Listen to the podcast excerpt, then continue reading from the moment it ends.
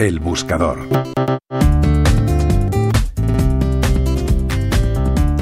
Hay animales que suscitan nuestra compasión y otros no. Esto es así. A buen seguro que cuando alguien se declara defensor de los animales no está pensando precisamente en un cangrejo.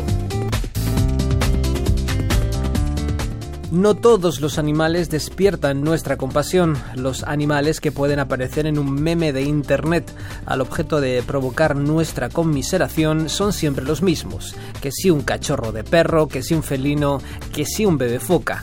No sería habitual pretender incitar la compasión con un cangrejo, una serpiente o un mosquito.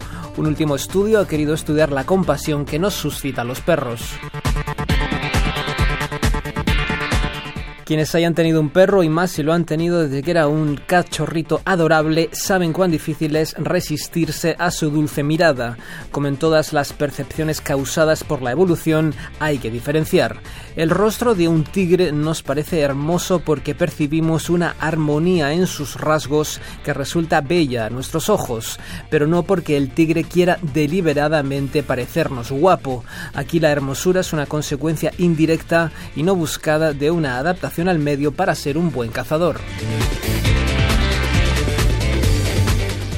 En cambio, este último estudio ha querido comparar el rostro de los lobos y de los perros a la hora de suscitar sentimientos de compasión en los seres humanos. El estudio quería conocer si hay algo especial en los rostros de los perros para que nos parezcan tiernos.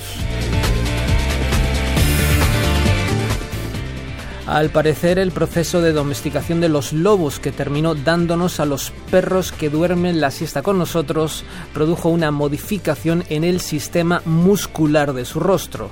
Los perros tienen un músculo en su rostro que les permite elevar sus cejas. Sin embargo, los lobos carecen de este músculo. La consecuencia, los perros de la presencia de este músculo y de la elevación de sus cejas es que a los seres humanos los rostros de los perros nos resultan y dulces. No obstante, hay que matizar una cuestión en todo esto. Algunos titulares han dicho cosas como los perros han desarrollado un músculo para inspirar ternura. Estos cambios anatómicos nunca son intencionados o con alguna finalidad consciente. La evolución actúa y produce cambios cuya consecuencia es una mejor adaptación al medio. En este caso, el medio es que los seres humanos sientan ternura hacia los perros para cuidar de ellos y protegerlos. Juan Pablo Arenas, Radio 5 Todo Noticias.